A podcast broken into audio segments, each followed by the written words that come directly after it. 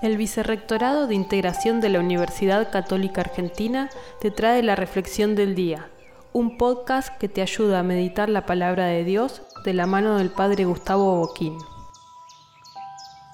Martes 25 de mayo.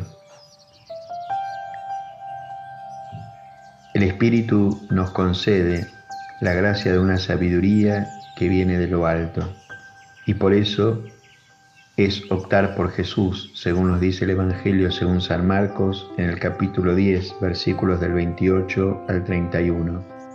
Y optar por Jesús es lo que nos hace dejar todo. En este progresivo, dejar, renunciar, es optar por Él, por la buena noticia.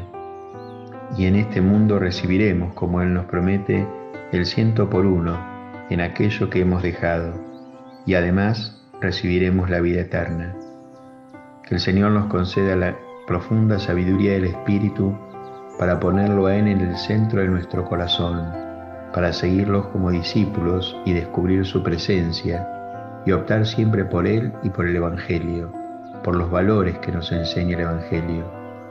Hoy en un aniversario de nuestra patria, de la Revolución de Mayo, que los argentinos podamos descubrir los valores del Evangelio que nos dignifican, nos hacen vivir como hermanos en la justicia y en la paz.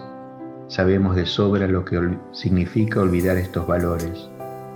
Que nuestra Madre nos enseñe a vivir el camino de su Hijo Jesús para ser una patria hermanos.